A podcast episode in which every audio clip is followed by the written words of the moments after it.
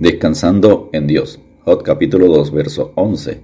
Y tres amigos de Job, Elifaz temanita, Bildad suita y Sofar naamatita, luego que oyeron todo este mal que le había sobrevenido, vinieron cada uno de su lugar, porque habían convenido en venir juntos para condolerse de él y para consolarle. Continuamos con el estudio de Job, recordando que solo pocos amigos fueron a visitarlo, en Job 2, versos 11 al 13. Las malas noticias se riegan rápido y llegan a oídos de los amigos familiares y vecinos de Job.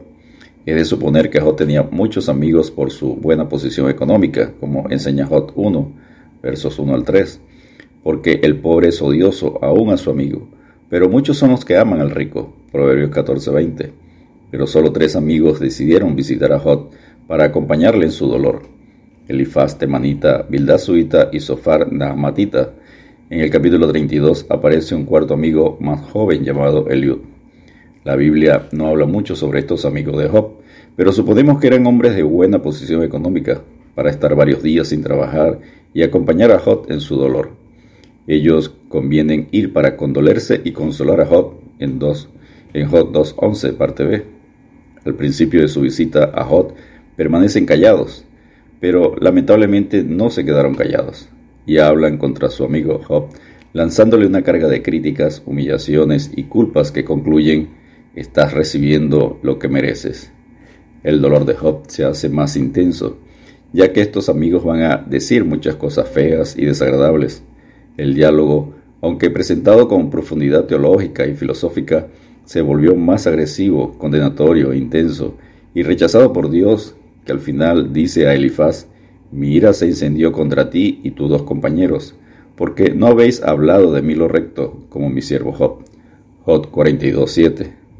Número 1. Consejos para los amigos. Los amigos se preocupan por venir sin que se les pida que lo hagan. Nadie les envió un mensaje a Elifaz, a Bildad y Sofar. Los amigos no necesitan una invitación especial. Visitamos a un amigo que está pasando una prueba o enfermedad en un hospital por iniciativa propia. ¿Visita usted a los amigos cuando están en pruebas difíciles? Número 1. Consejos para los amigos. Los amigos se preocupan por venir sin que se les pida que lo hagan. Nadie les envió un mensaje a Elifaz, a Bildad y Sofar. Los amigos no necesitan una invitación especial.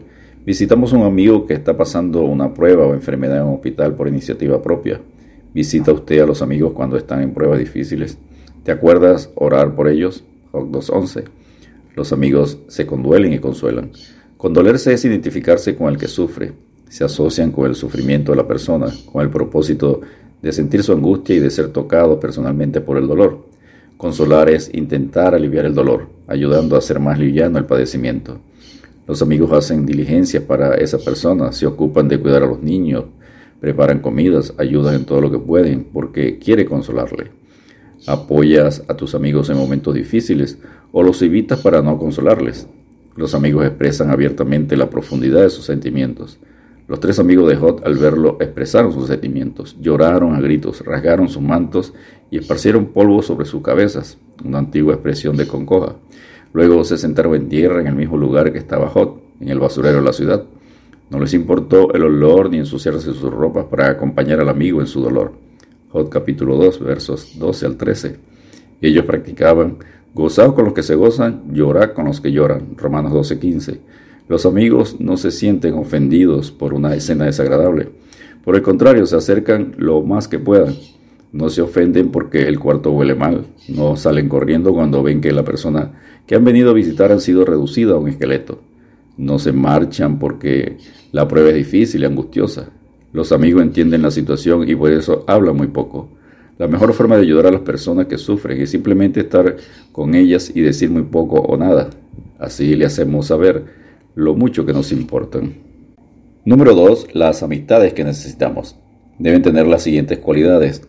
Que amen a Dios. Compañero, soy yo de todos los que te temen y guardan tus mandamientos. Salmo 119, 63. Que nos amen y acepten como somos. Cuando los tenemos nos sentimos libres para disfrutar de esa amistad, para tener esa clase de amigos. Yo también debo serlo. Filipenses 2, versículos 3 y 4. Que compartan nuestros problemas, sobrellevar los unos la carga de los otros y cumplir así la ley de Cristo. Gálatas 6.2. Que sean leales, Una señal de un verdadero amigo es que está allí cuando lo necesitas. Puedes contar con él. ¿Eres tú esa clase de persona? En todo tiempo ama al amigo, y es como un hermano en tiempo de angustia. Proverbios 17, 17. Que sean confiables. Una amistad sólida se basa en la mutua honradez y confianza. Si quiero un amigo en quien puedo confiar, yo debo ser confiable. Fieles son las heridas del que ama. Proverbios 27, 6 que sean sinceros y francos. Un verdadero amigo es alguien que me quiere y es franco conmigo, alguien a quien yo le importo tanto como para corregirme. Hierro con hierro se aguza, así el hombre aguza el rostro de su amigo. Proverbios 27, 17. Que sean considerados. La consideración es una cualidad que apreciamos en otras personas. ¿Soy yo considerado con los demás?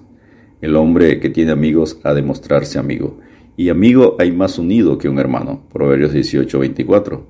Los que sufren atraen a los todo de la misma manera que los animales muertos a los buitres.